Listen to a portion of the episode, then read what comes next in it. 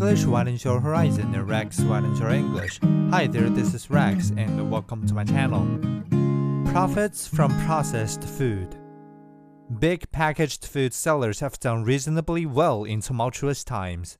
Sales were buoyant during the pandemic, which kept consumers out of restaurants. Even now, sales are strong. Buyers seem unwilling to give up the convenience of eating at home.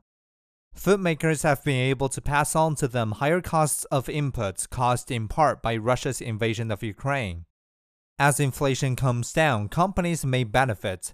Their costs may fall more quickly than the prices they charge to consumers. Kraft Heinz, a big American multinational that owns such brands as Heinz ketchup and Oscar Mayer sausages, reports its quarterly earnings on Wednesday. Earnings per share last quarter exceeded expectations, as did revenue. Expectations are even higher this time. But trouble is simmering. A backlash against ultra processed foods is becoming more intense. Some activist investors want food firms to sell more wholesome grub and to be more transparent about the health profile of products. That might not go down well in the boardroom.